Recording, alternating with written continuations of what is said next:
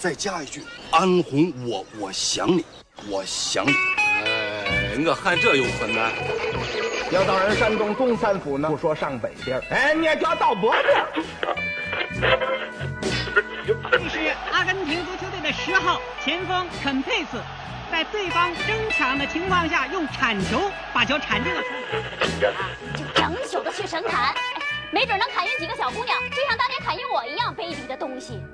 啊，你骑车去西藏，我拉车去重庆，多好啊！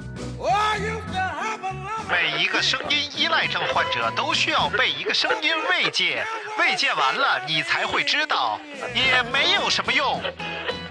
您正在收听的是必须先擦防晒后收听的《阳光灿烂咖啡馆》。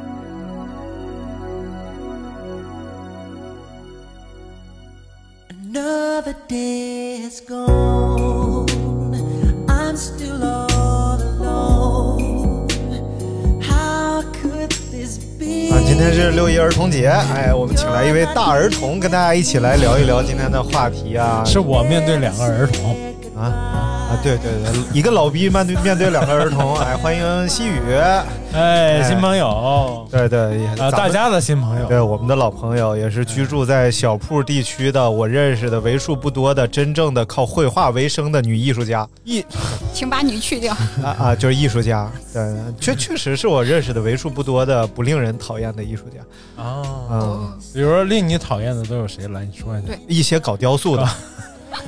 真的就是政治味儿十足啊！哎，不聊这个，不聊这个。谁呀？啊？是不是又搞雕塑又搞咖啡的？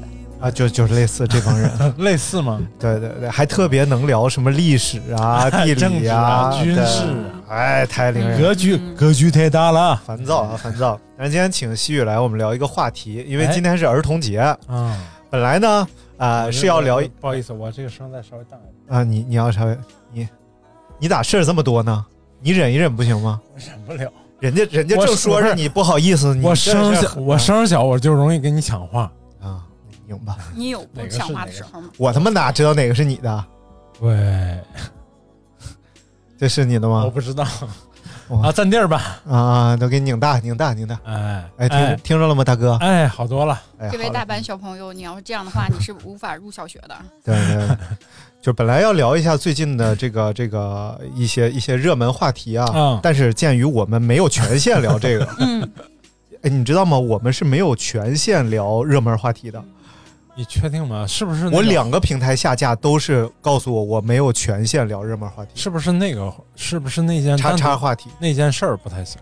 那不知道那件事儿啊，我觉得这事儿更不行。我们聊正题吧，所以我们就不聊这个热门话题啊。我讲一个我朋友的事儿，好不好？这是我身边朋友的事儿。我有一个朋友生了三胎，要生三胎，哎，这就能聊了，对不对？太烦了。然后他就问我呀，你怎么看？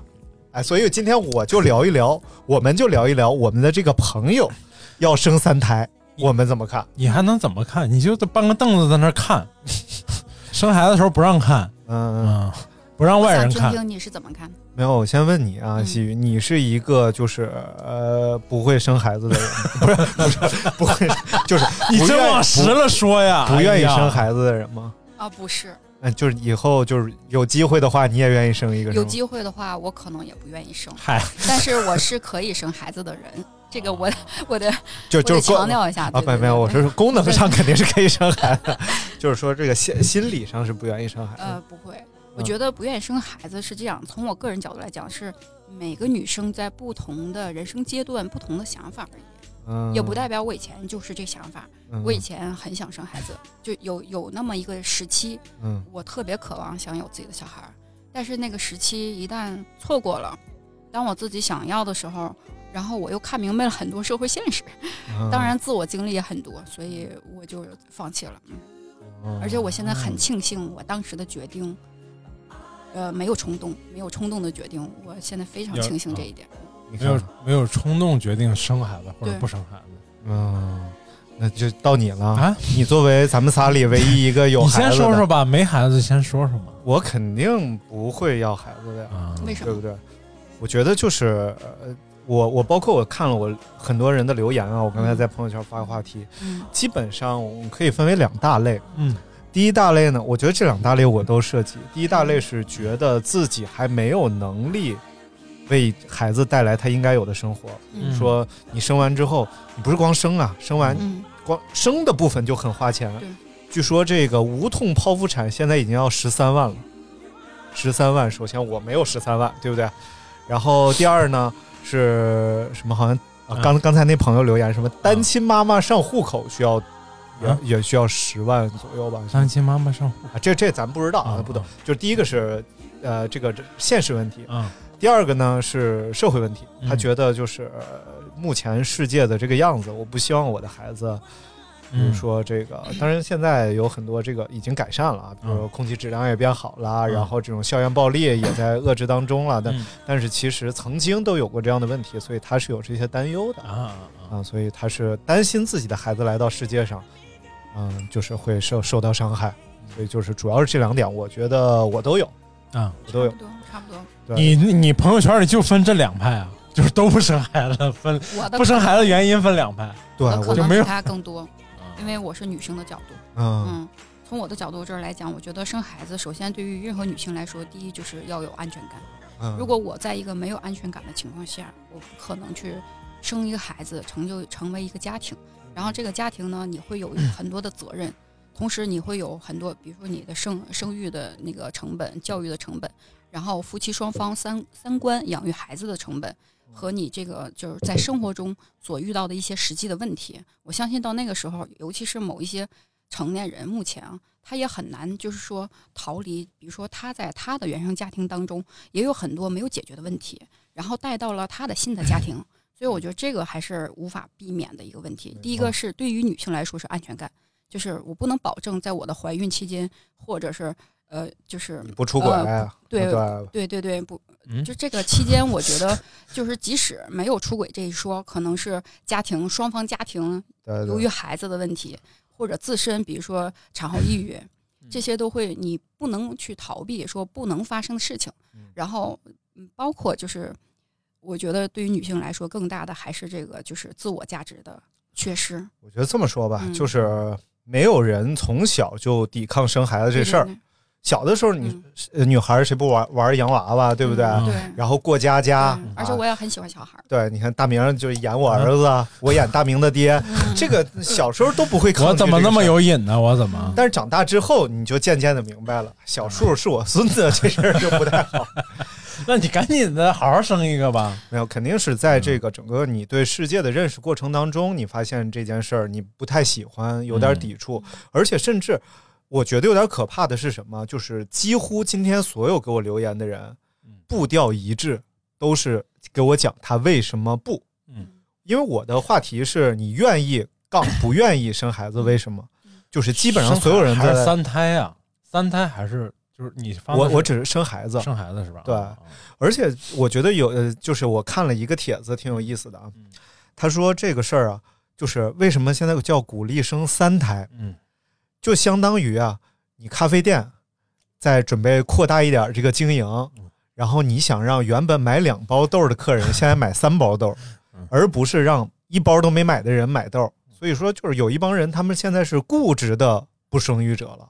嗯，我们念几个吧，念几个，先让咱们展开一下讨论啊，看看他们都怎么回事儿。先念这个给我私信留言的这个尼德霍格，他给我发了好长一大段，他说麻烦我念一下。这个我太想说了，五月二十号领的证，刚没几天，嗯这个问题就显得意义特别强了。最近这几年也真的认真思考过这个问题，和朋友、同事讨论都是废话。呃，我们俩现在真的不想生孩子，客观的各种因素不说了，就说说主观理由。第一，做父母没有岗前培训，我觉得特别没底。多数人都没有做好准备，已经有了事实了，或者是出于到了年龄、家庭因素、长辈催促，就在没有任何准备的情况下过渡到了父母的角色。这个阶段，很多人就算赶鸭子上架了，是因为有了孩子所以做了父母，不是准备好做父母了才有了孩子。第二，责任太重了，把一个生命带到世界上，就默认从孩子一睁眼一直到他闭上眼，这个责任我不知道我能不能负担着得起。嗯你可能也付不到他闭上眼。嗯，你先闭。好，第三就是这个比较个人的因素了。近些年，我觉得我将我父母双方性格上很多负面的东西全继承在了我身上了。由于我成长的经历来看，我无法预料当我的孩子有了孩子以后，他是否会重蹈覆辙。基于这些原因，我并没有一定要生一个孩子呃的打算啊。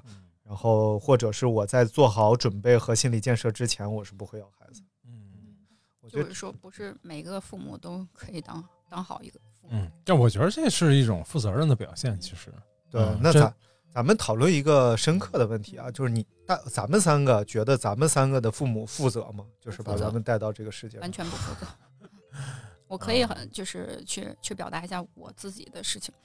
我就是呃，在我的成长的历程中，包括跟父母的一些一些就是闹矛盾的过程中，我也会发表一些就是强烈的反对，你们没有经过我允许，为什么把我带到这世界？所以当我面临说也想要小孩的时候，我也会想到这个问题。那么嗯我会不会成为下一个我自己？对，就是说，然后其实我也没有觉得父母把我生下来有能力去做一个好的父母，或者说是有条件让我可以快乐的长大。首先，这个快乐就很难这一点。嗯第二呢，就是当我成长过程中，我我个人的我个人的这种成长背景，让我觉得我没办法去成为一个很好的母亲。嗯，因为我是在这种悲观的环境中长大的。所以，就像这个先生留言里说的似的，就是我也会把我自身的东西带到下一步来，所以我不敢去要这个小孩儿。对？对你怕这种恶性的传递，嗯我害怕，嗯，我害怕我有一点点的负能量，我害怕我有一点点的不健康、不成熟的一些心理问题，嗯，我觉得我不具备当好一个母亲的一个这个事实，对，来来来点正面，嗯 来点正面，来点正面。我觉得来什么大大明全是正面，来点阳光来来点阳光没有，我觉得你们这些担心吧，其实曾经我都有过。嗯啊、我跟我跟新哥结婚，呃也主要是因为有了孩子。意外怀孕怎么办？大铁棍子医院童主任，耽误上班吗？不耽误上，赶紧再来点正经。没有，其实嗯、但是但是我跟别人可能有不太一样的地方，嗯。我就从很小的时候就有就有想过我要怎么教育孩子，嗯。非常小的时候，而且这这个这种想法是经常出现，而且经常告诉自己哪哪点我爸妈是做的不好的，我应该怎么做，嗯嗯。将来我做父母应该怎么做，然后所以我在就是这种计划性就相当于很多年做了很多年，嗯 然后我跟新哥最后决定结婚，也是因为有了这个事实之后，能那我说我就结婚，我就要把孩子生下来，而且我就做好了从心理建设上来上来说，我要接受这一切，而且要做好要当一个好父亲的一个准备嗯啊。然后前面的那些都已经放弃了。其实，在就在新哥没怀孕的时候，我我们那种相处还没有决定说还要结婚，对，还没有真的 你这个渣男，哎呦我操！不是，嗯虽然双方对对彼此都很认可，但是也没有决定，就是说一定要一定会走到一起。嗯只是说，我觉得可能再相处个一年到两年，应该就差不多了，没有说那么快决定。那你觉得你对小树的教育称职呃吗？，我最近在看那个《小舍得》嘛，嗯一个电视剧，嗯嗯，其实就讲了特别拧巴的一家人，然后讲了三代人，嗯，然后的父母观、价值观，然后呃对家庭的这种观念，我觉得很多事情就是在你在不这这是一个成长的过程，嗯。啊、确实不是所有人就是因最近就是这两年出了一些那种心灵鸡汤式的文章说，呃爸妈也妈妈曾经也是个小姑娘，啊、并不是她生下来就会当妈妈。其实，在我们之前有，在我之前吧，不能说我们之前，我之前是没有这种认知的。我觉得就是妈妈就是妈妈，妈妈你就应该从生孩子就应该会当妈妈。但是看了这些文章以后，这些鸡汤以后，我会慢慢去想啊，确实 人都是有缺陷的，人都是有缺点的。这但这种缺点也就构建了这个社会的的不一样，人与人之间的不一样，也就让这个世界是有各种不同的颜色的。我觉得就是，首先就这人肯定都有缺点，嗯不是说有缺点的人就不能当父母。对对，我非常认同这一点，就是你有缺点，你就呃也也是可以呃繁衍下一代的，对对不对？对。但是呢，我觉得就是在你选择当父母的这个时候，嗯，你就要知道你要为一个生命做出牺牲了。这也是我不愿意要孩子，我我我我确定我不想为另外一个生命去牺牲太多。其实我现在倒不这么想，嗯。我觉得这样想就是一个一个不好的起源，啊，就是说你会先觉得这个事情我是为你做的，嗯嗯嗯。啊，比如说你辅导作业，你为他花了时间，嗯。你为他报学习班，你为他花了时间，嗯。花了钱，嗯然后你就一厢情愿的觉得我都是为你好，嗯嗯。我老子花这么多钱给你，嗯嗯，但实际上这种东西孩子真的想要吗？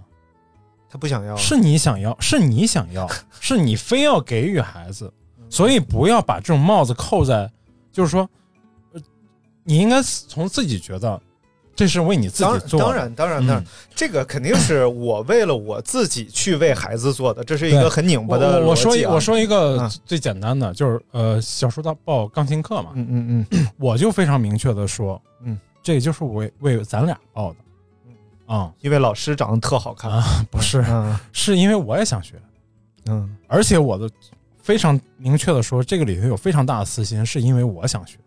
这么说啊，我给你啊举个例子，就是最近的例子，就是由于小树每天是下午三点来钟下学嘛，然后大明呢就是见天儿迟到，导致了老师对小树的家长非常有意见，然后而且还冷嘲到，就会对小树说：“你算算你爸爸这个礼拜迟到了多少次？”啊，但是出于大明的考虑，嗯，大明有充分的理由，两家店。还是一个自媒体的播客，这么忙，什么叫自媒体的播客？忘记一下，然后老师无非就是带那么多学生，最后等了那十几分钟，没，然后这呃我当然就以我的角度来看，这一切无比合理。但站在小树的角度看，大明就该自责，对吧？嗯你为什么你天天你做这个事？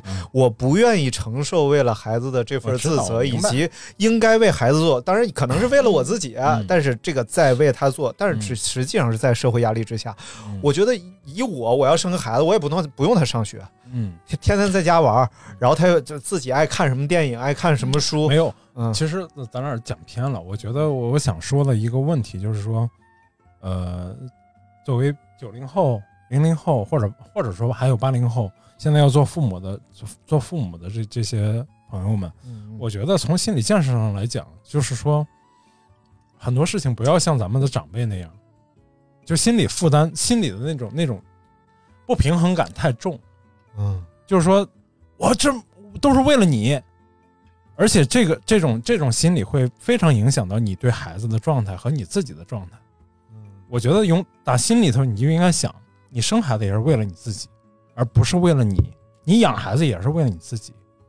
没有孩子没有强迫你把他生下来，我觉得把这个心理建设做好，可能就会好很多，孩子也会轻松很多。哎，喜悦，我觉得这这个嗯还是自我意愿吧，就是嗯在自我意愿上，首先你看你是你说你从小的时候你就开始设想自己有了孩子，自己如何当父亲，嗯所以你本身是有这个意愿的。嗯为什么像我们两个是没有这个意愿的？因为我们两个跟你可能每个人吧，就是你说孩子重要吗？孩子特别重要，所以就因为孩子太重要了。我们才会不轻易的想去做这个决定，说要孩子，因为它太重要，它不是一盆花一盆草。嗯，在我这儿，我觉得就是孩子我，我肯定不会要。就是还是说，对于女生来说，我缺乏安全感。我是一个从小到大就没有安全感的人，我不见得就觉得我的父母生我养我，他也不能陪我到老。那么我为什么要把我的安全感生了一个孩子，然后去交托给另外一个男人的身上？我去觉得他会成为一个好父亲、好丈夫。这个咱俩还不太一样。嗯你是觉得孩子太重要，对然后我是觉得我自己太重要了。嗯对嗯我是觉得我自己太重要了。我就是在目前这种情况下，你看小树上学。多麻烦，多费劲！我愿不愿意付出大量的金钱和时间去解决这个问题？嗯然后再包括，就是这才是人生第一步啊！那未来呢？中学、大学、结婚，嗯然后我要为他做出那么多付出，我愿不愿意呢？其实你有一点没有没有，就是我在生孩子之前有一点更焦虑，嗯，不是因为这些，嗯，是因为我怕生一个不健全的孩子，哦，这个是一个非常大的焦虑。怎么会有这种焦虑呢？这这个嗯这你说这个会有。我、嗯我认识的一个人就是这样，她在怀孕期间，其实他们双方都非常健康，家族也都非常健康，但是她就会有这种焦虑。哦哦，就是在她怀孕期间，双方都会有这个焦虑，这个是焦虑莫名的。比那些都要焦虑的事情。对对对，其实就是所但谓的是你这个前提是我已经决定啊要孩子才产生嗯啊，不不不，很多人也会因为这个有一而不要有有而不要孩子。嗯嗯，对，咱们旁边有一个特殊教育学校，你看见了吧？嗯。就在徽州记旁边嗯。啊，应该是一应该是一个自闭症孩子的学校，嗯。孩子都比小树小三四岁吧，嗯。一群，然后每天家长都要陪读嗯。啊，没有一个家长愿意摊上这种事儿，但是没办法，这个就是有几率的，啊，所以其实就像咱们看那个叫叫什么，有个电视剧《欢乐颂》啊，嗯啊，看过吧？里边不是那个安迪，嗯。对，他就是特别担心，就是这对。这这个东西会嗯。遗传到孩子身上，连恋爱他都不敢谈。对，其实这是一个连锁反应嘛，因为怕生孩子，所以他连恋爱都不敢谈。但是我后来觉得就是把这些都放下了，也是因为我心里做了建设。我说生下来什么孩子，不管什么样子，嗯，我都会接受这个事实，对对，然后才敢去往前面再走那一步。老王感谢你。哎 老王，这个呀，这个，什么玩意儿？怎么？好，我们再再来念念留言啊。哎来念这个留言，叫做“寒灯进朝阳啊，哎，朝阳怎么得罪他了？”，说就目前的社会啊，兄弟姐妹没什么亲情感，所以没有二三娃的计划，一个娃也是父母催的，就是已经有了嗯，一个娃的情况了。所以就是问问大明吧，嗯 你还准备再来一个吗？不要了，啊，嗯，就够了呗这个。意愿。对，那你不觉得就是孩子一个人在这个世界上踽踽独行，多么的孤独？真的孤独是，你旁边一堆兄弟姐妹，你也会觉得孤独，哎，那种才叫孤独。对，嗯，跟旁边有几个兄弟姐妹陪着你没什么关系。对我跟我我跟新哥都是两个孩子家庭长大了，嗯该孤独的时候还是孤独啊，啊，并没有觉得有就是因为你妹妹名字比你好听，你孤独。这是一部分，嗯对，并没有因为父因为多了兄弟姐妹你就变得怎么样啊？我也不觉得有兄弟姐妹了对，西域也是有一定会怎么样。有我也有个妹有妹妹所以我、哦我的孤独还是一直在的。对，对她并没有解决，就是说这个妹妹对父母来说，将来父母不在了，你在世上还有个亲人。但是真 真的到了妹妹成家的时候，我才意识到，其实我还是个孤独的，因为我不能随时找她，不能随时联系他。然后他的很多家庭问题，我我参与不了，我也解决不了。嗯，你会发现他离你的心越来越远，因为他只能顾得好他的家庭。然后跟你就是很多事情你们不会再像以前那么亲近，对，好多事情都是这样。所以在那个时候，他结婚的那一天是我我觉得我人生中最孤独的。嗯，不是，但是从你小的时候，整个成长过程当中，有没有觉得就是有个妹妹让你成长的和别的孩子，就是这种独生家庭的孩子成长样？特别大的不一样。嗯，因为我没有过过独生家庭，所以我过过，我我有过，嗯，我过了八年的独生子女生活，嗯然后突然间这个妹妹的到来，就是在这八年之前，我是毫无准备，我也不知道，那会儿就是二胎嘛，就是还要重罚的。嗯后来就是当她突然出现的时候，我一个人独惯了，就是被父母独呃独着宠着那种，嗯随便吃随便要什么有什么。她一出现，突然间就是你没办法适应，完全没有办法适应。对，而且两个人的矛盾很大，然后导致了家庭矛盾也特别特别大。就是我完全不懂得像人家所说的说你要当老大的，你要如何疼弟弟妹妹，因为他小。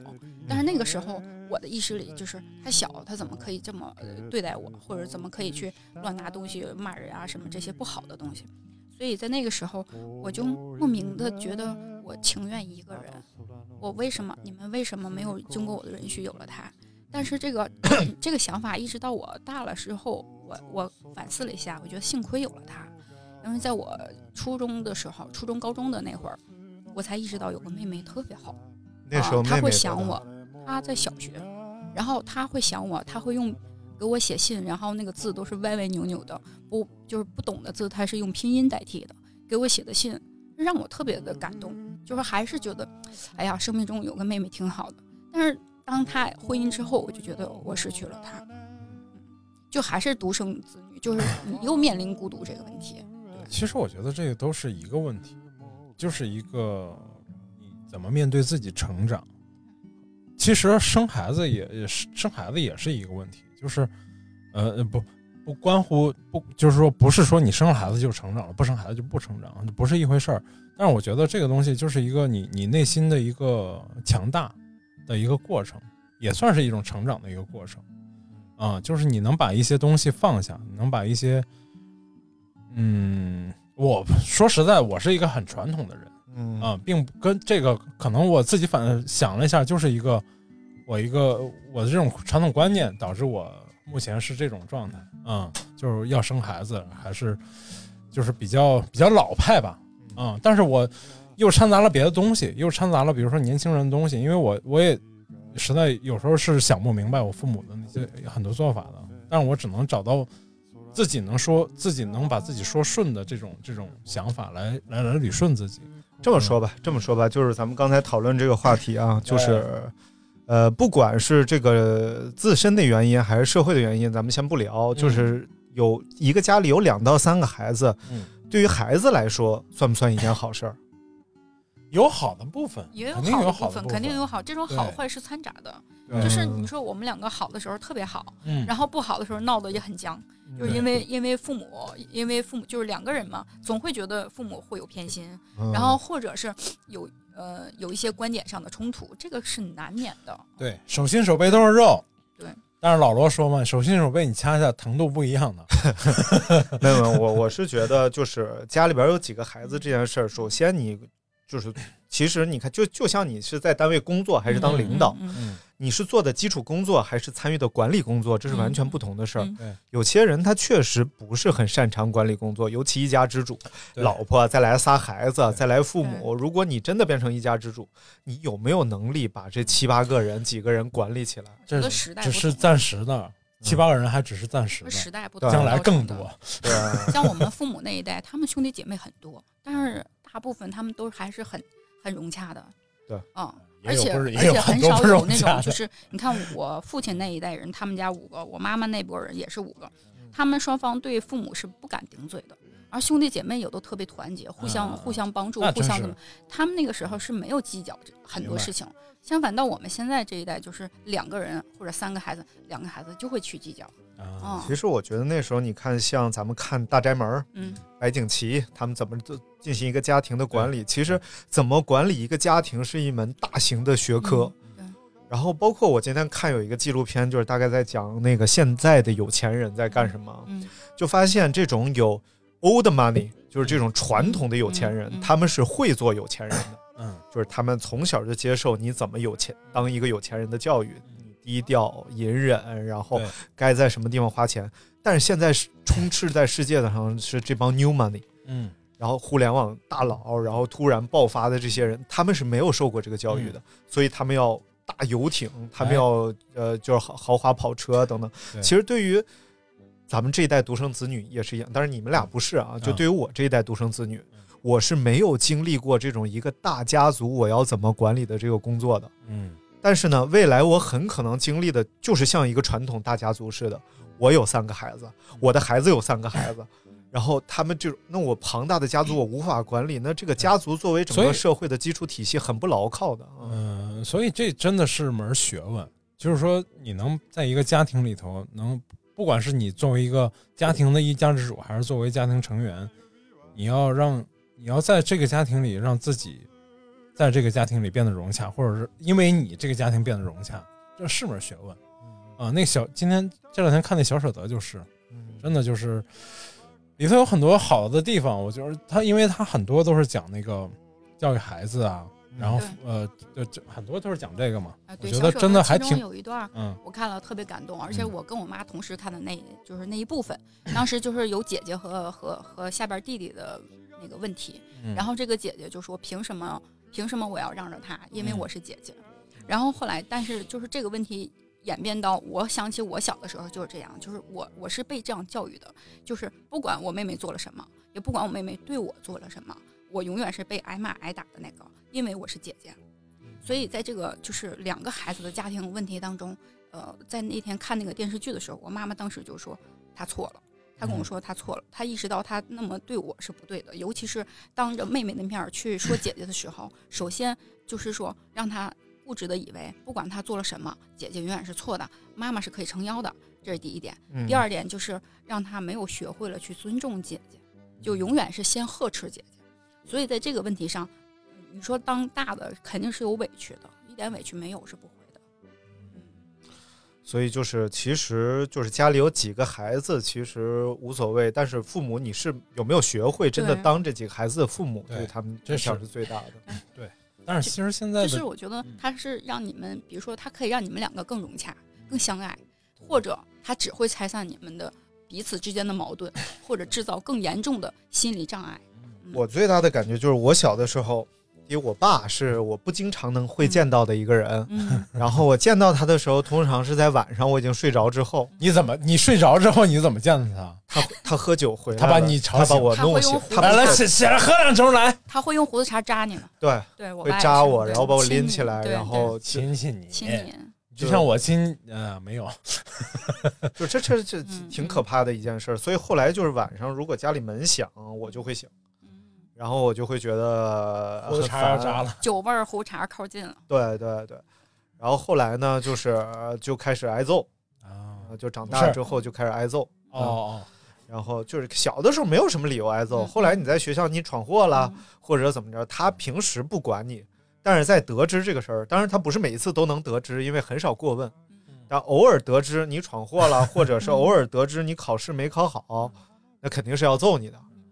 然后所以就整个我觉得他，没事儿没事儿，你给我解释一下不好意思不好意思不好意思不好意思，我这太奇怪了，你的笑点 不是，嗯我就在想到你那个，你是不是想到你自己了？因我也有为我们我们我也有这三个都是小的时候遭受过父母暴力的吧，对吧？呃没有，我觉得打孩子是正常的事儿我也被父真的打母打过孩子是一个正正常的事儿。那嗯那个时代巴是甫洛夫正常的，嗯，那个时代是正常的。那你如果觉得打孩子都是正常，你应该其他也都是能能够心，但是你在就是你打孩子的前提是你时常过问我的学习生活，你了解我人生的每一步，然后在我真的犯下极端严重的错，我偷东西了，我抢别人了，我跟人打，你打我，那我现在想想，我长大想想，这一切都是正常的。然后，但是你从来不过问我，然后可能怎一个学期你连我的作业都没看过一眼，期末考试没考好，你回来揍了我一顿，然后就就很你奇家老爸知道你对他有这么多抱怨吗？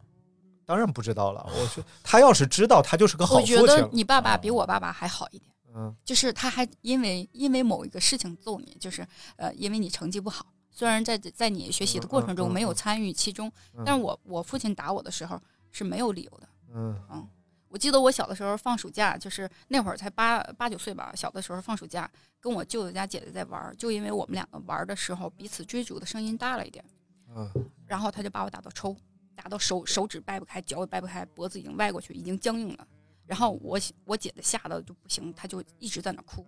后来我我我是半个身子躺在地上，半个身子躺在床上，我自己缓过来。那年我才八岁啊，或者是九岁，就什么都不因为的情况下，而且那种情况下非常多。尤其是我觉得这种事儿在东北还所以挺你看，这就是嗯我恐惧的，就是不敢要婚姻，不敢要小孩儿，包括我现在不敢谈恋爱，都是这些问题。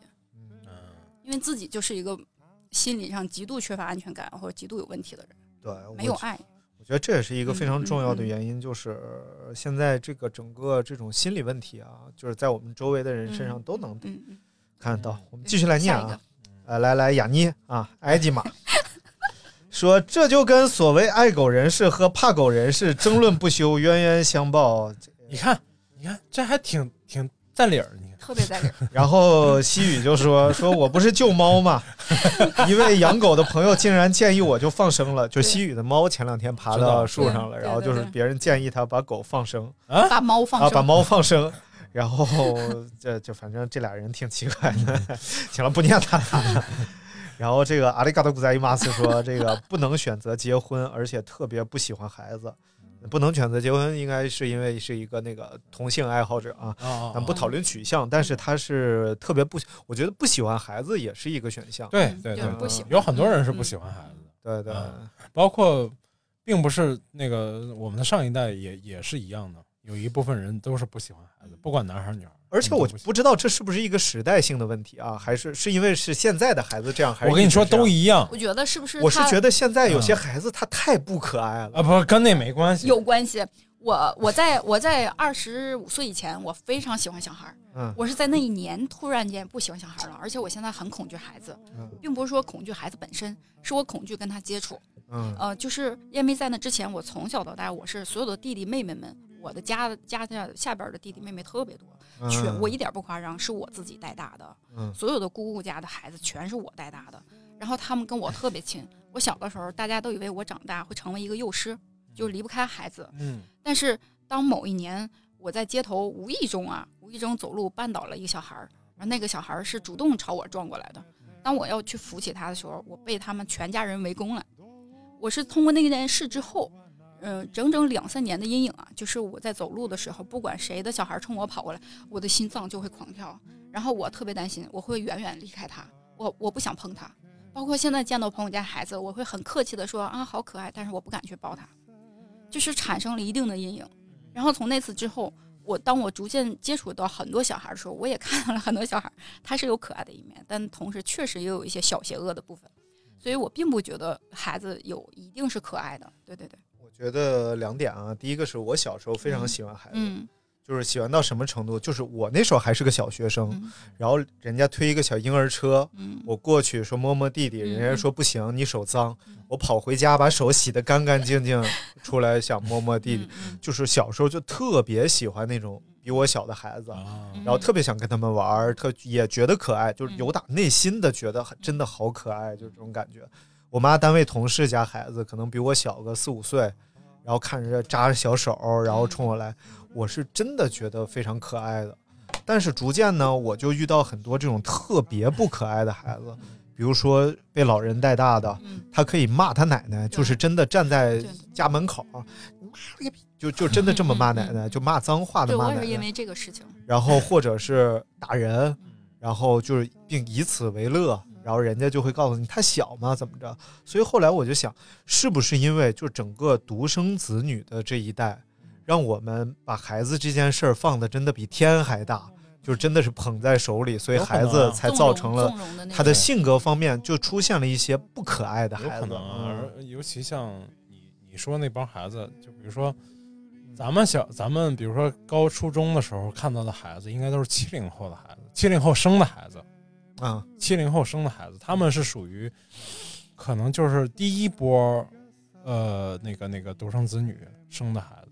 嗯，六零后就有的生啊，独对对对对对，就就是他们跟之前，比如说一家里头有四五个孩子很正常那种状态还是很不一样，而且，呃，整个社会状况、经济状况都会比之前好很多，大家都会觉得要不遗余力的把孩子养好，有多好的条件给多好，就是有点惯的有点不成样子，就是有点理性的部分太小，感性部分太多，所以那种这种状况，我觉得可能会偏多一点。但是我觉得到到我们八零后生，呃，到我们这一代人生的孩子，可能偏理性的东西又会更多一点。啊，呃，感性就是那种特别惯的肯定也有，但我觉得可能会感觉上好像比之前要少一些。嗯，来，我们再来念念留言啊，这个叫平民百万歌星说收入不足，快刀而立，自己都还没立住脚，养孩子最起码每月得五千块钱吧，目前每月的余钱都达不到，呃，是这么考虑的啊，就那就就问问养孩子呃那咱们就聊聊养孩花钱这件事儿，好不好？啊，聊聊看看，就比如说咱们就是在北京，现在你想在北京生一个孩子，你觉得你得收入到多少，啊能让孩子生活的还可以，就不被歧视这种，对吧？你觉得我们家还行吗？我觉得呃凑合，凑合吧，那么回事，一般不好，还行还行，不到不好，至少吃穿不愁啊 就。这么惨吗？啊，那我们确实就是在你心里不应该生孩子吧？没有没有没有没有，我觉得就是生也对，不生也对啊，没有不对，但是我没有们就是讨论为什么就你刚才人说的那个，比如说你一开始说的那个无痛什么，啊，这是另外一个人的留言，我知道，我知道，十三万，嗯，从从那个生孩子开始生孩子开始嘛，嗯正常。北京生孩子就是你去能降上档的医院，然后包括什么妇幼保健院，每个区都有妇幼保健院嘛，这种地方一般也就两三四万块钱就能生孩子。嗯，然后我们是回老家生的，可能也就没到一万块钱。啊，也就是说，在北京基础生育是三四万呗，没那么贵，没有想象的我觉得那么。不一样啊，这对这这个起点不一样啊嗯，他选择呃哪哪个区域的我有个朋友，我有个朋友去了最好的一个，就是条件特别好的一个私立医院，嗯嗯，然后那个那个费用就是要翻比一般的公立医院要翻四到五倍的。嗯你说那个应该就是公那这种医院的价格啊啊，嗯，确实就是确实就是环境啊、服务啊，让你感觉会非常好，但是价格在那里。生出来孩子都比别的医院生出来的好看。那就不知道了，那我就不知道了。但是人家人家家里就是我妈妈的朋友家的孩子跟我一边大，然后生孩子去是去那个还挺有名气的一个医院，然后坐月子还找了专门的月子中心去做，月子中心大概现在消费也是差不多十几万一个月，那是最便宜的吧？应该是，嗯，哦十几万就好就好多都是找个月嫂，嗯找个月嫂，呃，北京我不知道，然后老家是七千块钱一个月吧，啊，这样咱就说咱咱比较基础的来算啊，三万块钱生了一个孩子，在北京是可以生的啊。然后生完之后呢，呃，先啊，这是顺产啊啊，顺产啊，而且而且是不算前期孕检所有的检查费用。那咱得算上啊。那如果说我就到这个三万块钱的医院去做所有的全套孕检，嗯，两三百块钱一次吧，那要做多少次？十个月呀，啊，每个月一次呗。对，每个月一次。你知道的时候应该就已经两三个月了。那就是算上孕检，然后再算上孕前需要，比如说什么叶酸还是什么东西啊，乱七八糟没多少钱啊，就就是全加一起，嗯再加上路费，咱就打上一万块钱，嗯，那就是呃四万块钱，嗯，然后呢，呃，这个生产之后 是不是必须请月月嫂啊？没有必须啊，不是必真不是我必我说就是请月嫂会比让老人带好多少？嗯，说实在的，就是让家里人更轻松一点啊啊啊，就是说，呃，月嫂知道的这个这个专业知识确实比咱们多，但是那个东西不是说你不能学到的，你能学到，但是就是会比较累。就是首先是妈妈生完孩子，第就是身身体还会再恢复，体力啊状态都不是很好。嗯，然后家里老人呢还要，比如说你有你有老人，你四个老人照顾你一个孕妇，那没问题，嗯你轮班就可以。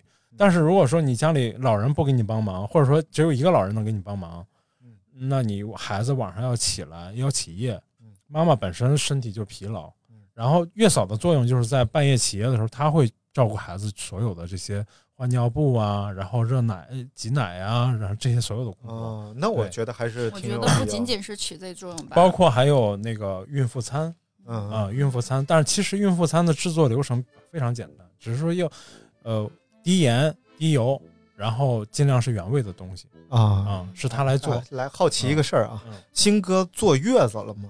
坐了呀，就是那种传统月子，不洗澡，哦也不什么都不干，没有那么夸张，嗯没有那么夸张，但基本上要保持了，比如说不，嗯、不去受风，嗯不去给自己找事儿这种，但也没有说捂在家里一个月都臭了，也没有，也不至于。嗯就是我还有一点，我就是觉得整个这个在孩子出生到他稍微大一点这个阶段啊，这一家人就显得极其狼狈。对，我去过一些这样的家庭里边，就是你肯定去探望人家，刚生了孩子，嗯窗帘拉着，嗯，屋里边气味也不好，一股奶味儿和一股这个尿骚味儿。这是一个这是嗯一个很正常的问题。你就想，你的所有的习惯都会因为一个孩子的降临而改变，对而且这是一个第一个过，在一个过渡的过程当中，这是一个嗯我亲眼目睹过这个事情，我也经历过好几期了。就是我我我妹妹在这期间，就是她是真的一个改变。我彻底不想要小孩的那一那一天，其实就是因为她带孩子来我这儿了。然后他还特别担心，也为此特别内疚，说大姐，我带他去，虽然他现在不会说话，但是你说的话他大概能明白，嗯。然后呢，他不管把你的东西打坏也好，或者是弄坏也好，你要跟我保证你不许冲他喊。我说可以，那会儿孩子还不到一岁。然后他来了之后呢，就是在我我的那段，就是在我这儿待了差不多有有小一星期吧。他回到老家之后，我满嘴大炮，就是就是起的包什么上火了对 我看到他嗯，我不是因为我自己上火，我是看到了一个女生，从一个谈恋爱的女生，然后结婚的女生，然后到初为人母的一个女性。在这个过程中，我体我我的感触特别多，就是比较心酸，因为我看到了她太累了。所以在那一刻，我放弃了我想要小孩的这个想法。对，他也说，他说我希望我带孩子来是让你感受到孩子的可爱，啊，感受到当妈妈的那那份东西，并不是说我来了之后反而让你不想要孩子了，但这事儿也确实是成为这个最后的这个这个 导火索。对 对，是这样的。所以在那段期间，他带孩子，包括那个家庭氛围，包括他的穿着打扮，他完全就是随便一个皮绳一扎，然后一天到晚的去洗涮、去擦、去收拾、去安排几点的奶，然后温度什么都要去调试的时候，我发现他已经顾不上自己了。而在那个时候，让我觉得可怕的就是一个女人失去了自我，她完全失去自我。这个其实是我后来啊，就除了我刚才说那一点安全感以外的另外一个就是自我，因为我要学会自私一点，就是我得学会更爱我自己。我发现，当她成为当女生，大部分女生成为妈妈之后，隐忍和委屈太多了。其实这个这个，我觉得这个是人类的选择嘛，对，就是当时这个，哎，来讲点科学。对，但我觉得刚才就是你说那个保姆那事儿，就是那个月嫂那事儿，还是挺挺好的。就是他不是说只是说帮助你的身体恢复啊，他能够强调一个让家庭和谐。太多人是因为没请月嫂导致的爆发。那我就觉得，你看，首先是刚才说这四万啊，但是我觉得，如果我你让我现在要的话，我至少要请月嫂，我要不能那么狼狈嘛，对不对？那就按北京，比如说一个月一万块钱，一万块钱差不多，一万块钱，那我至少要使用多长时间？一个月就啊，就一个月。月嫂嘛，月嫂就是一个啊，那就是刚才四万才五万块钱。对。然后再加上这个，比如说是各种配套的，什么奶粉啊，然后那些婴儿的用品啊，就是你你有两万块钱够吗？我我不会算啊啊啊！我不会算，因为因为我们选奶粉也没有选那种 特别多牛掰的奶粉，嗯嗯嗯，就是差不多合资的奶粉就就用着了啊。这个根据家庭，你要想选特别好的，广汽菲克。啊，什么玩意儿？嗯，就千把块钱一桶的也有，我们就选两两两百多出头左右的，两百多能喝多久啊？一桶？这呃，这个还真记不住了，因为因为还好，因为是这样的，新哥奶水很好啊，就省了一大笔钱，真的是这样。那你是掏 掏上了？他掏上了，掏上了。然后那个嗯，他没有，也就从出了月子，然后开始呃，会配合着喝牛奶。会会配着配合着喝奶粉，嗯啊，然后不到一年，也就一年就断奶了，嗯，断奶就喝奶粉喝到两岁三岁吧。但是一年其实算早的吧？正常吧？啊，正常不算早也不算晚，正常。但是在这期间，首先这个妈妈几乎是可能是啊，大部分妈妈就是在孩子上幼儿园之前，她可能是没有收入的，所以这这个也要算是这样的，就是产假，嗯。咱们现今天聊的好那个什么，产假是是劳劳就是有法律保保证的。产假期间，你怀孕期间，用人单位是不能开除你的。嗯啊，你是不能解除劳动合同的。然后产假，女性应该是到，呃，从生孩子前都是几个星期还是几个月？我我具体我也记不住，反正有是有很长时间的产假。那他妈对用人单位来说，这事儿是个挑战。当然了。一个，当然了，所以有很多两个来个产，所以有很多又来一个，所以有很多企业是一看女生女性怀孕，嗯，就会跟你面谈一下。啊。当然，很多就是面谈也没用，因为你你没法没办法去那个，这里头就很玄妙。对，我就真不想干了，我也得等我生出来，我才不干了。但是新哥真的是好人，好人，没有他不是因为人家谈的，他确实也想回老家去好好的养胎生孩子。啊。因为家里我爸我妈对他照顾的非常好，嗯嗯对啊，就是和领年终奖是一个道理。有些人呢领之前就辞职回家了，有些人非得憋到第二年没赔他钱，单位也没有赔他钱，当然没有给给任何东西，他自己辞职赔什么钱？得单单位开他才对。嗯，哎，那心你们真是真是善良的人啊！来看看咋的？不应该多点这种正能量吗？应 该应该。然后看聊聊微青啊，说不愿意生孩子，不想结婚，不喜欢孩子，怕生孩子危险，怕有孩子在家庭中处于被动，怕离婚后要单独抚养孩子。这是一个女孩，这都是我怕的。然后看下一位啊，叫 Mimosa，她这段很长，说不愿意生，本人女性，第一经济不允许，开销太大了；第二身体不允许，身体不太好，各种毛病，最主要的是脊椎不好，负重腰都直不起来，别说怀胎九个月了。这么长的负重对于对我来说太可怕了。第三，养孩子比开盲盒还刺激，成长过程那么长，一个因素都是改变。假设自己条件好，能教育好整个大环境，整个大环境，这个教育素质也非常好啊，那当然好了。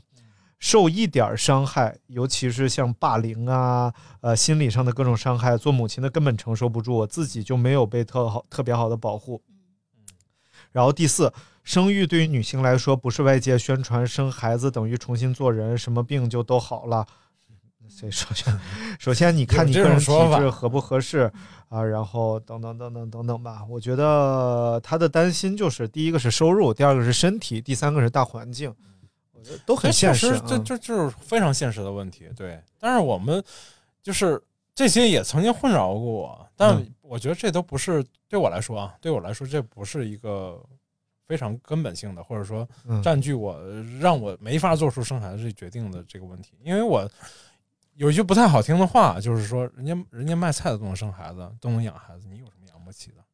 那倒是，我确实就这么想，然后我就觉得。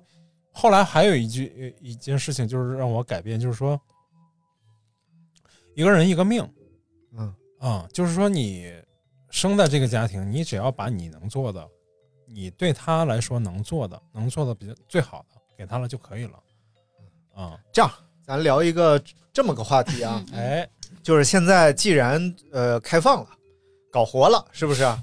咱们就聊跟谁跟谁开放？就就是说这个。什么政策能够激励让大家更愿意把孩子生了？刚才人人家说了是要有配套的政策也出台的，不能光说大家生啊。我是听说这个，比如说一些低低出生率的欧洲国家，它是呃是包，比如说俄罗斯吧，好像就是你在家生二胎或者生孩子，政府要是要给一大笔钱的，生的越多给的越多，给的越多，对，嗯，咱们目前还达不到。而且你说，就是整个中国目前看，东北的生育率是非常低的，对，是负生育率。因为现在对现在就是生育的那种欲望已经等不了生存的欲望了。大部分人还是因为就是在中国生小孩是这样，无论产检，然后孕期，包括后来的教育学费，然后健康，然后医疗，这些都是要自己自掏的，它并不是说免费的。如果是免费的话，我相信肯定会更多。嗯，我那我觉得就这还是成本嘛。第一点，那你肯定是要让生孩子的成本控制在非常低。那你医疗保障你肯定要跟上吧？哦，新哥回家回家生孩子是有报销的，嗯，只要你有农村医疗保、农村合作医疗，或者说你在当地上了社上了社保。那现在就报一大部分钱的。现在的情况就是，你所在城市就得承担你这个问题。那我在北京，我不可能每一胎我都跑回老家生去。而且孩子后续，比如说看病啊、吃药、打针这些问题，对吧？教育，然后各种培训班，你所有的东西全部要跟上，带他长见识，这些钱一大笔，真的太多了。不是因为因为这个东西吧，就是我对于对于。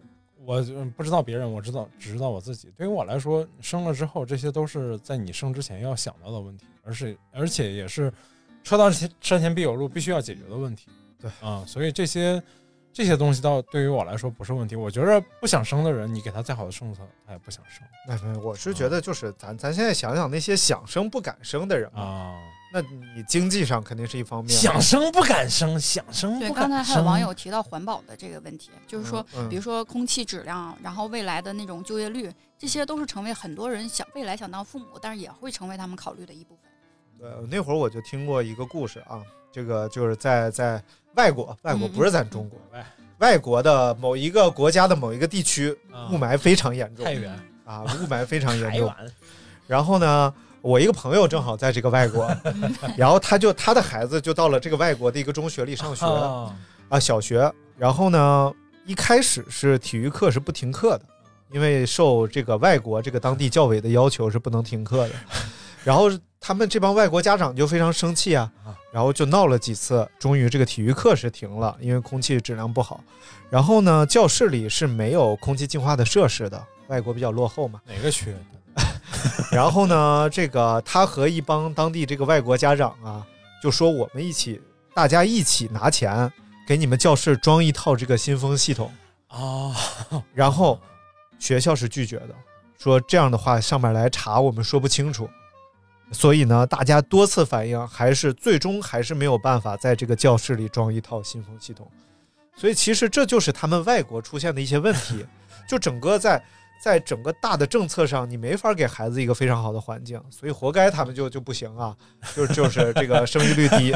那咱再回到中国来说说咱们这个优秀政策之下的这种这种啊，那说什么呀？然后小孩儿他的比拼意识就特别强。稍微近一点，稍微近一点。我觉得还有一点就是你这个资源分配是不是公平，不管是这个医疗资源、教育资源，你不能让孩子从小他就觉得在资源分配上，这个大头校，这个就是名校，然后这个就是怎么着。尤其是大明，你可以讲讲，就是小树在北京上学，对，分成绩班呀，用成绩分大小班呀，然后坐嗯前排、坐后排这些。就整个你作为一个外来务工人员，然后现在小树想在北京上学，你都办了哪些手续让他？我真不是真没多费心。啊，真那当然这是好事儿啊，嗯这是好事儿，你可以给大家讲讲。首先，我觉得很你容易的你作为父母来说，你嗯孩子上学这个东西，嗯提前做准备，这是应该的，OK，啊。我虽然经常迟到，但是大方向上、大的是大是大非上没出过问题。毕竟你是个自媒体嘛，滚啊嗯！然后呃，就是我们是因为孩子上学提前一年多搬了一次家嗯，啊，找到了一个能给孩子解决上学户籍的住房哦，就是等于是租房子也是可以解决的。啊，但租房也是可以。当然了，那我们学区租房也是可以的，是吗？你只要呃，这个我就，呃，我想想啊，对于对于通州区来说吧，我嗯别的区我也不知道。通州区来说，就是我们旁边的这些学校，只要你在通州区上上够一年的社保，啊，然后你有一年的居住证，然后呃，你所居住的房子，你租赁的房子，嗯，的房东愿意把他这个房子的学籍给你用，这个学籍就是、哦。意思就是说，这个房这个学籍一旦给了你，六年之内，别的孩子不能通过这个学校上学。所以你的房东愿意给你。对，我的房东家里的孩子已经解决了这个问题，但是我们我们搬家就是为了这个事情而搬的家。哦哦，啊、就是为了找到能给我们用的这个学籍的房东而搬的家。嗯，啊，然后，然后再就没有别的东西特别复杂的了。一年的社保，对，然后 现在呃，今年呃，疫情的时候应该是半年六个月的社保就可以。嗯，啊，六个月的社保，再加上所在的这个租的房屋的房东手里有这个指标，愿意给房客来使用，或者你自有产权房、自有自有房子也可以。啊，嗯，你觉得这容易吗？我觉得还好吧，你找房东都毕竟还不是那么难找嗯啊、没有那么难找，因为。嗯、小学小小树所在学校的这个宋庄小学是宋庄镇周围最大的这个小学，家大绝大多数的家长都是外来务工人员，绝大多数一个班他们一个班有四十五个人，一年级有七个班。那你对宋庄小学满意吗？我觉得没什么满意不满，我觉得没有不满意啊。就是假设这不是小学啊，嗯假设这是高中，嗯就是马上小树要面临上大学的问题，你觉得宋庄小学在附近的这些小这没有这没法假如嗯啊、首先是高中是小时候不可能在北京上的，这是我们要从现在就要做的一个准备。为什么要从小学就开始做的准备？为什么？呃，目前的教育是小九年义务教育，政府是必须给你解决掉的。嗯九年义务教育之后的教育，没有不在政府必须要给你解决的范围内。比如说，就是说你，呃，是没法跨地域上高中的。中考就该解决了，中考的时候。对，就是说现在很多在北京上学的这个外来务工的这这些朋友们，大部分是上孩子上到初二就要开始，初一就要开始考虑上高中的问题，就有可能要，比如说要回原籍也好，或者说你要去周围的省份，去周围的省份准备上高中的事情。那你到时候怎么办？河北或者回老家呀，啊、啊、都是有问，都是有办法解决的。没有我所以朋友们 啊，珍惜大明还在跟我们录节目的时光吧，也就再有没有八年左右啊。河北就离河北离他们很近，嗯，河北离他们非常近，而且高中孩子要寄读了，嗯就要上上，就是不用走寄宿学校寄宿了。对，再就是，所以啊，就是说你哎，好可怕！想象八年以后，小树就是大不个儿的用八高中生。不用八年，四再有个五年就就差不多了。哇塞，对，就孩子会变化非常快。哇，好想看小树第一个女朋友什么样。啊 呃，已经没已经有过了，没有。我是觉得就是这种焦虑吧，就在于你对自己的认知和对这个世界的认知。我觉得所谓的公平，或者说这些问题，我不苛求，我从来不苛求这个东西，除非你没有绝对的公平嗯啊。我是觉得没有绝对的公平，包括这个所谓的好学校、好老师、好的教育资源，嗯，旁边有咱们有很好的私立学校嘛，嗯啊嗯，，那我始终觉得，嗯我始终觉得，就是说，好的教育不是学校给予的，嗯是家庭给予的。学校只是在一部分、一方面给了你一些好的好的东西，但绝大多数东西都是家庭给予的。此刻你在我面前特别高大，像一个假的吧至少一米七三，真的。跟你跟你一边高是不是？嗯，哎，西雨，你你从小到大有没有在这个就是择校上啊，家里给你花过很大笔的钱？啊，对花光是对吗？对对，特别多。是从而且我从小学到到你先说，我拿初中的时候嗯，我就开始不断的转学，就那会儿，就是因为我家长对我的期待太大了，啊太高了，嗯。然后这里边面临一个问题，就是很多时候，其实家长认为，就是在那个时代啊，尤其父母可能就是知识点还不是还不是特别的多的时候，他们对学校和对老师的认知就认为老师说的一定是对的，学校的安排也一定是好的，所以他们的所跳所要听从的东西，盲从的就根据老师根据学校的安排。那那会儿就是在我小学要上上初中的时候，我们当地是有个私立学校的封闭式学校，学费特别贵，就在那个年代就非常贵了，一年学费小一万。然后我父母也不知道听谁打听的，就觉得那个地方人家学校号称是培养清华北大的苗子，就这样把我硬塞进去，硬塞进去还好，我当时是全校六年级毕业的时候全班前三名。然后考试的时候，由于我自私的不想跟我们班级同学分开，嗯我在入学考试的时候，呃，大概吧，看着成绩是没及格的成绩考的，但是校长当天跟我妈妈撒谎说我考了八十多分儿，可以入学了。我妈当时特开心，就把学费交了。然后我还跟她解释过，说校长骗人。但、嗯但是家长认为老师怎么会说谎呢？对，所以说谎的永远是孩子。所以在那一刻，我的人生就开始改变了。就是入学之后，我是全班最小的，我是全班最不会跟人打交道的，然后被欺负，又转校，又不断的转校转校。就在那个期间，我我发现我由最初的好成绩变到最差的成绩。对，然后总是你是新转来的学生，你就是容易被关注。你被关注的时候，你那会儿是被孤立的，没有好朋友。呃，所以那个时间，我觉得真的转学对孩子来说真的太耽误事儿了。你离开了熟悉的环境，而且就是你从小你在学校这种心理健康，对于学习成绩其实影响是非常大的，就是所谓心气儿。对，你还有心气儿学习，那你肯定差不了太多。你你说说你吧，嗯，你说说我你吧。咱们三里头，你是一个唯一的一个省会城市的孩子，啊，我太原的。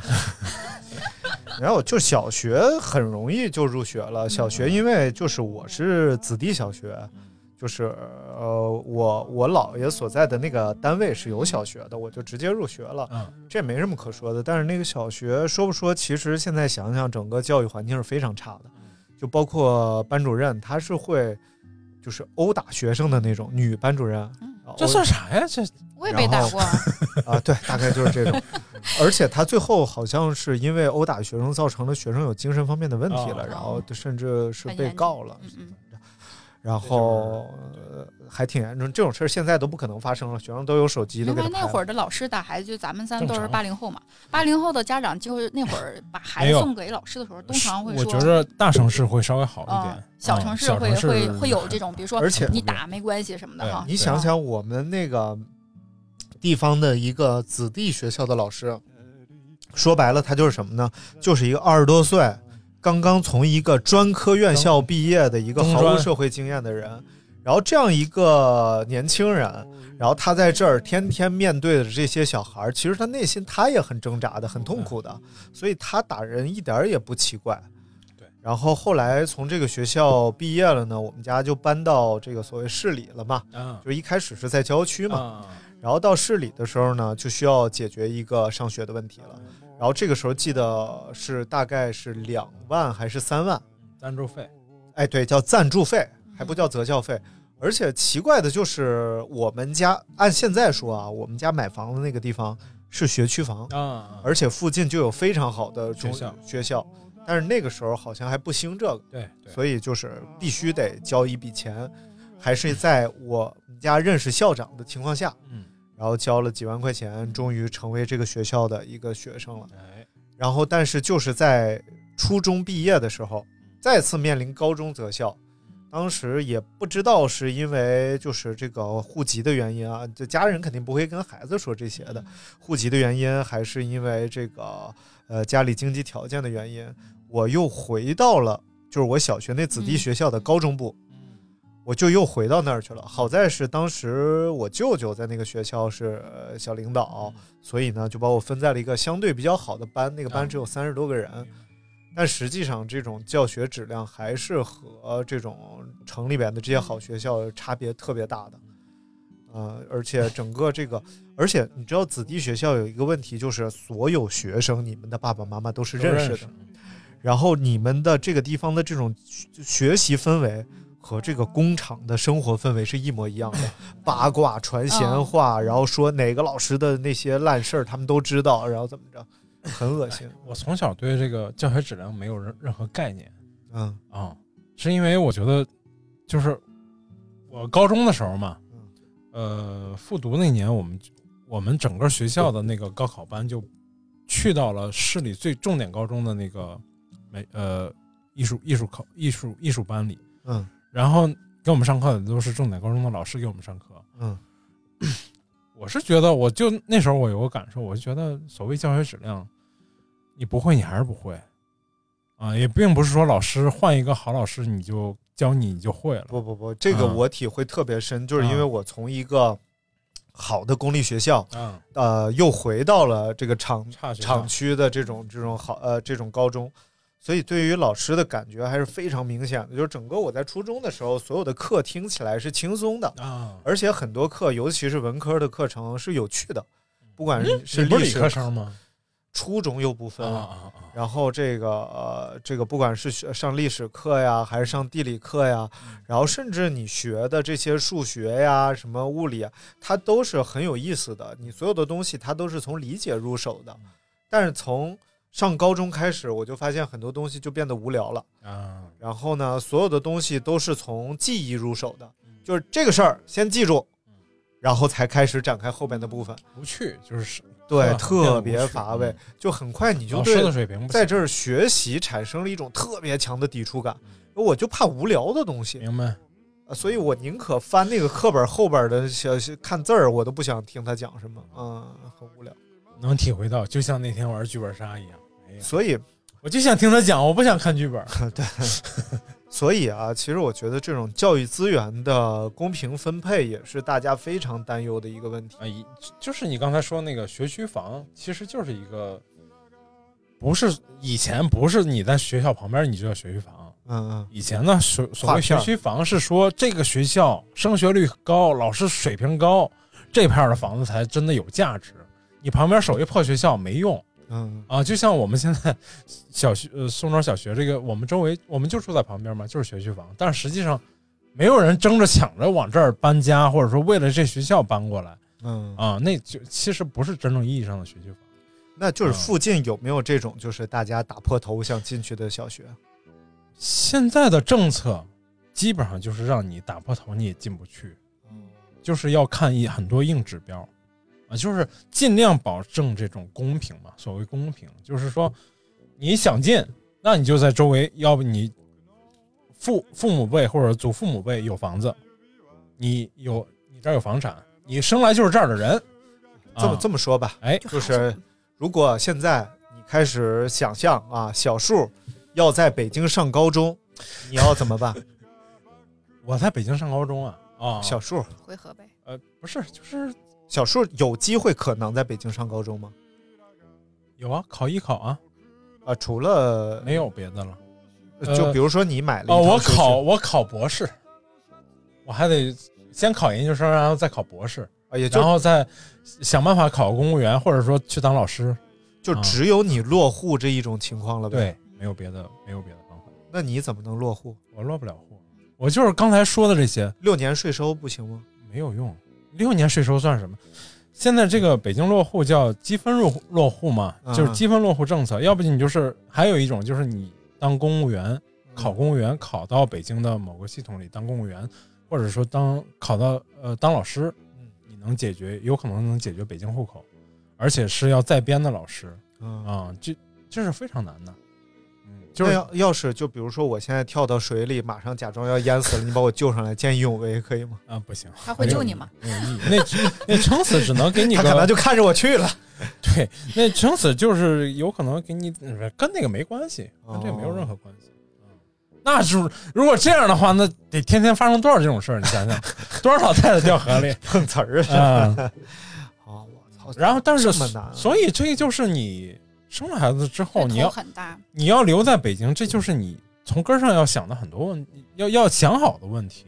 我最近接触的一个朋友，就是、他们就是忙，经常忙，然后你一找他不在，他说去去干嘛？又去给孩子办学习事儿，就是 因为是外是外地嘛，学校、房子，然后租房合同，还有什么各种税，然后他跟我说头都大了，真的大了。所以在那一刻啊，就是我在不断不断的经历有小孩的朋友的时候，我在不断的暗自庆幸，我幸亏我没成家，幸亏我没孩子，幸。亏我是但是不面临这些问题。对，但是你嗯。就是你刚才说这些问题，对我来说好像都不是问题，都没有成为心里特别堵的那种。我只是说一种方式啊，就是因为你早就想好了要怎么你要接受做很多，这些事对，你要做很多本身有心理建设了，对他之前，嗯。而且我觉得这是每个当父母都应该提前做建设的啊，就是尤其你要在北京，为什么要挤到北京来？说白了，就是这个世界没有你你在发达国家也是一样的，你没有绝对的公平。就是说，你不可能想着说你又要来北京享受一些东西，你又不付出，什么东西都不用付出，这是不可能的。你在哪里也一样，我觉得。那我觉得他的心态有一点好，就是他嗯的他的心理建设跟我们的心理建设是是两个点。他的心理建设是肯定，不管什么来了，我先应着，应着就一定有解决的办法。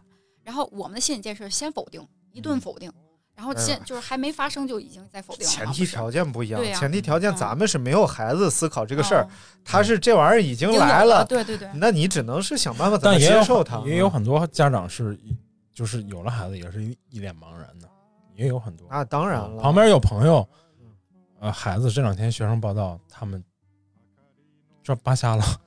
啊我就就给你讲一个我的朋友，嗯。就是孩子到了适学年龄，嗯。呃，他觉得上小学是一个理所当然的事儿，嗯。然后什么都没办，嗯。然后后来他就想什么都没没办，是不是上不了学呀？嗯。一去打听，什么都错过了。嗯。孩子在宋庄上了一年私塾，嗯，对，然后上了一年私塾，没有学籍，什么什么也没有。后来最关键是他媳妇儿还是北京人，嗯啊，对，哦，媳妇儿还是北京人但是学区呢，在在哪儿啊？在在在西边吧啊，西边区啊很远很远的嗯地方。然后最后他本来是宋庄艺术家嘛，然后现在带着孩子嗯去了，西边就是在就什么什么户口所在地，袁某人吧？啊，不是不是袁某人。那个房山嘛北京人啊，对对对，啊北京猿人那个地方，啊就是他说隔一条马路就是那个遗址，然后现在就住那不挺好的吗？从小历史学的好 啊。一百七十万年前，元某猿人住云南，三十万到四十万北京人在周口店。哎呀，哎，说对，没错没错，三十万北京人为什么在周口店北京的周口店吗，啊周口店是属于北京的呀。啊？是吗？是啊，哦，我以为在周口周口店人吗？啊啊啊！来，行了，啊，然后我们继续啊，来念念留言啊。拥抱月亮说：“以前愿意是自己不懂，谁想到这些小朋友这么难带，一点都不像我小时候那么洒脱。这可能是已经有孩子的。嗯这届小朋友这么难，这届小朋友他说就是现在小孩不好带。嗯然后看看下一位啊，说正在微博看三胎啊，评论就看到了您马发了。啊我要回答一，找一个有责任心、会分担育儿责任的老公真的很难，大概率只能由母亲全身心拉扯孩子，呃，十八年至成人。二十十八年都算短的，我跟你说，嗯生我感觉我妈现在都在拉扯我。生育的危险可能也只有生过的人知道，令人生气。我敬畏母亲，但我更自私的不愿意成为母亲。呃，你知道胎位不正，医生可能会把手伸进去调整吗？无法想象。三，婚姻无法约束道德，人的道德底线有多低，可能只有他自己知道。孕期出轨、婚内出轨，呵呵，还和小三说自己和老婆感情不好，问问身边结婚生孩子的朋友，没有一个不后悔的啊。这个婚姻婚呃，这个婚姻内发生这种事儿都很正常，我觉得就是现在谈恋爱期间就被劈腿的不也不少吗？太多了。对，我觉得就是呃，呃雄性动物啊，它有一个就是动物，你不要给自己找这种理由。我不什么雄性，我就是渣男，就是雄性动物啊，就是扩大自己的基因链是作为任何雄性动物的一个使命。所以呢，婚姻其实是要违背它这种动物性的存在，当然并不是说这种这种就是道德的啊，就肯定是不道德的。但是呢，确实这种事儿是很容易发生的，嗯。那你说婚姻道德吗？这个婚姻跟人性比，它也是不道德的呀。啊，那当然，就是人性本身它就渴望自由的呀。但是但是婚姻中就要求彼此专一约束。哎，这个留着下期再说。下期我们再谈。可以聊，是不是可以聊？可以聊吗？然后风之子啊，我自己还是小孩，照顾自己和对工作，呃，负责已经很累了，无法对一个另外一个生命负责，这是跟我的想法也是差不多的。然后这这位说，这个我超喜欢小孩的，我觉得见证参与一个孩子，终于有一个愿意生了，很神奇，孩子也很可爱，很治愈。但是作为一名老师，很怕教育不好自己的孩子，很有焦虑。作为 LGBT 群体，这是什么意思？LGBT，老公被 什么玩意儿？啊，不知道。这个我很怕孩子将来这个呃社会压力变得很大，不快乐、不健康、不幸福。啊，是不是说单身啊？狼狗狼狼，对我看看啊，老公不是不是。老公什么玩意儿？龙岗坂田，龙肝爆胎，屡告不 lonely lonely 什么？哎，别别猜了，别猜了，咱咱们太土了。人家是写个缩写，是不是单亲家庭的意思？我是想说啊，应该不是。呃，我觉得就之前有人给我留言什么 yyds，我说这什么玩意儿？他说永远的神，也是现在很流行的这个。哦，这样，没有说就是那个，对，就我一直没说那句话。就是说养孩子的乐趣，你只有养了才知道。你不养是永远这话只有养孩子的人才会说，体会不了的。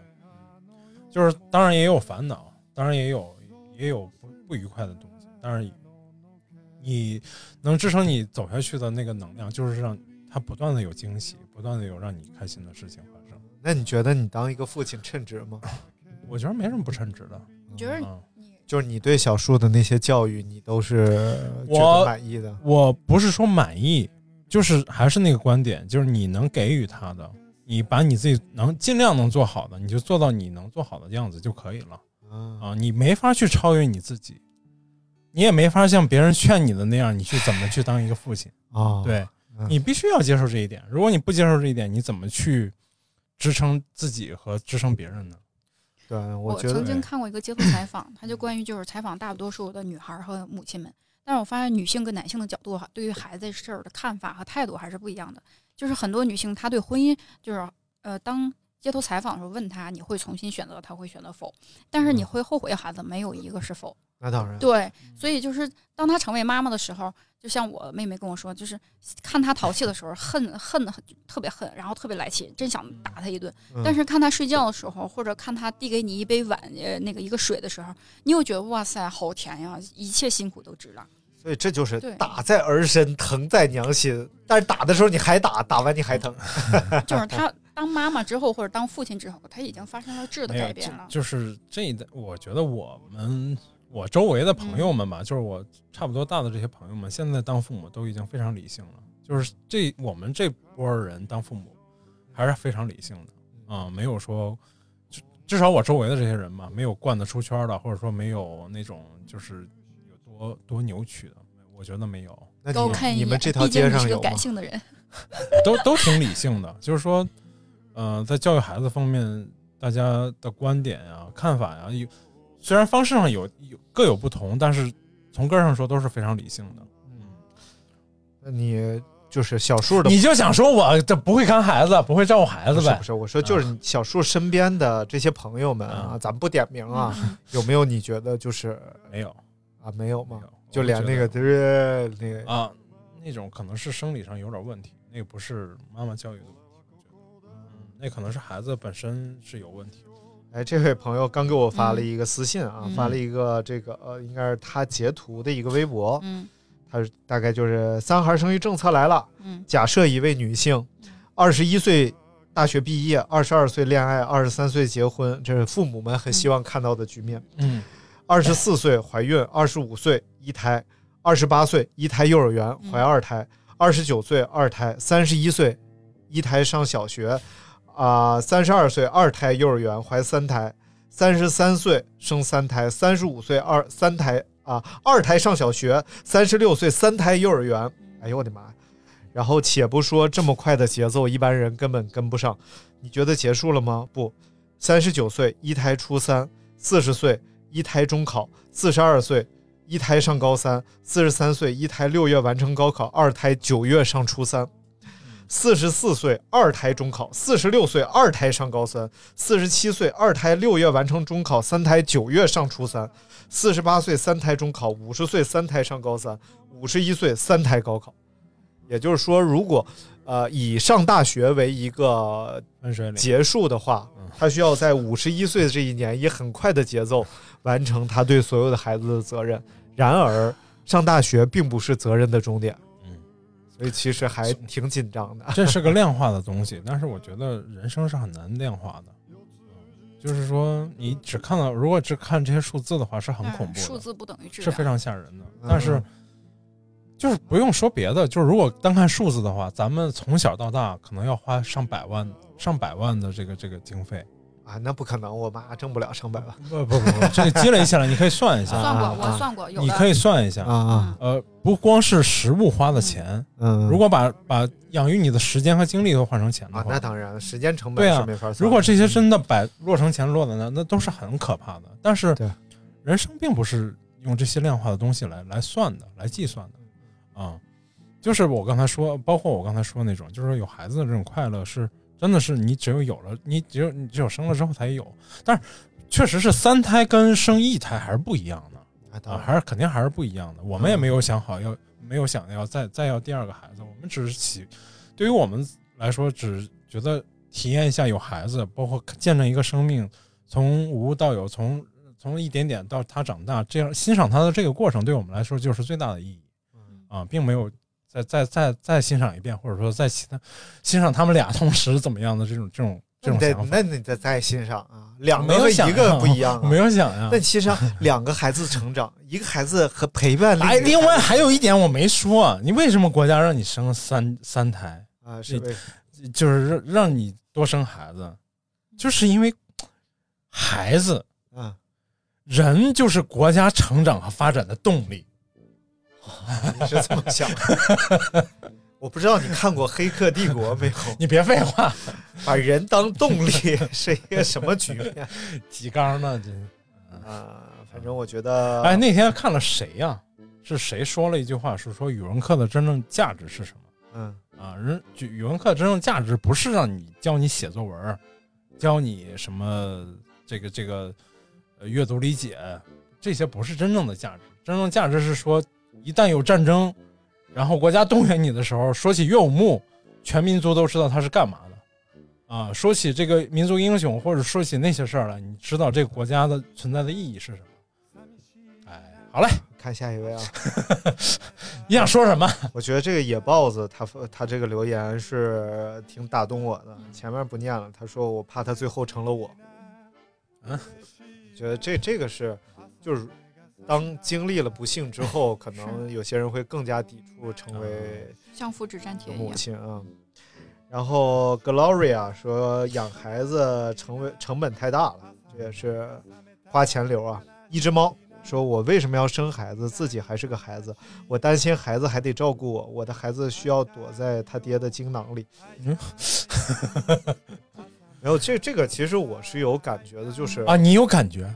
躲在你我的吗精囊不是不是是那个我我我家某亲戚的孩子。哎就是我某亲戚和他的这个伴侣，他们两个人都属于那种整个心智都不太成熟，还比较，呃，还在打架，还在天天吵嘴，然后整个家庭氛围也不太好。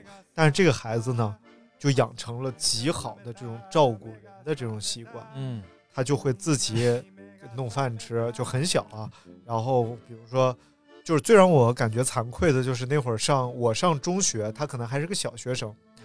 然后有一天中午我就起床，然后准备去上学，就是中午不是睡午觉嘛。然后我就开始弄东西，弄我东，我发现他把的把我的被子叠了。哦，他还是个小学生，你说你多让人操心啊！对对对，但是我真的觉得就是，就像就像穷人的孩子早当家，可能不太好的家庭的孩子可能也会早当家啊。其实我觉得有些故事是是没必要的，就是他很难成为你，嗯，他可能有些地方会像你，但是他很难成为你。来再念几个，咱们就结束今天节目了啊。嗯第一个王延锦，然后说我交不起单亲妈妈上户口的十三万手续费，不然早生了。我也没有无痛分娩的二十万，我现在有三十三万我就生。哼，嗯就他算出了一个基础成本啊，那肯定就不同人谁生谁定这个成本，谁生谁知道，不是谁生谁定这个成本。可能对于你来说，有八万你就敢生这孩子，但是对于他来说，他得先有这三十三万，他才愿意接受在这种优越稍微优越一点的条件下把孩子生出来。没什么错啊。然后这个即兴判断猫与狗啊，说我担心长大像我一样是个没用懦弱的人，挣不到钱，没有对象，我的孩都不生，要什么对象？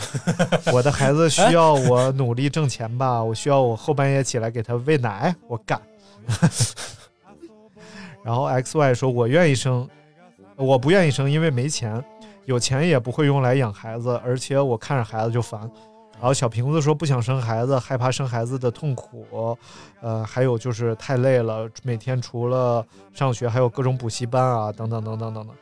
行了，不念了，就是在我这儿好像没有一个，有一个刚才不是说了吗？只有一个，他不但是了吗？他不，但是人家也已经生了但是。他也只是担心而已。对，我觉得吧，就是呃想让大家生孩子，这是一件好事儿。我觉得人类是需要繁衍的，文明是需要继续的。虽然这对地球可能没有什么意义，但对人类这个物种来说是有意义的。呃，就但其实这个是个很复杂的。你觉得人类越多，对地球的伤害不就更大吗？对，人类就是地球的癌细胞。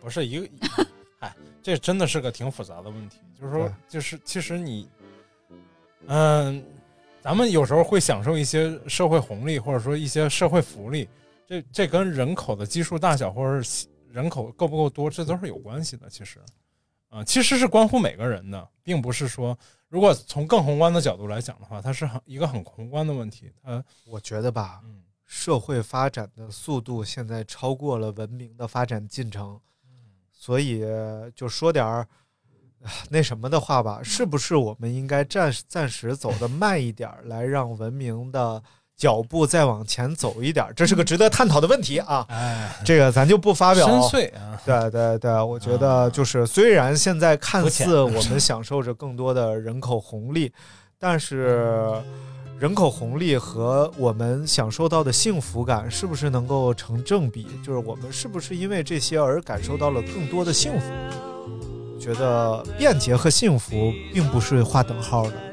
富足和幸福也不是划等号的，所以幸福指数恰恰是现在在影响着生育率的一个最大的指标。对，如果让每个人都感受到了幸福，让他们觉得带来一个生命到这个世界上，对于这个生命是一件极其幸福的事儿，谁又不愿意这么做呢？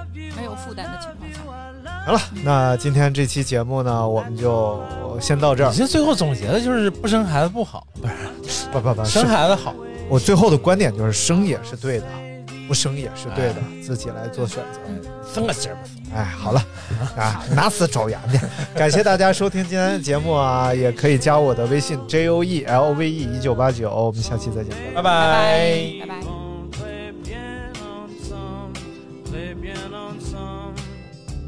I need to, I need to, I need to, I need to make oh, what you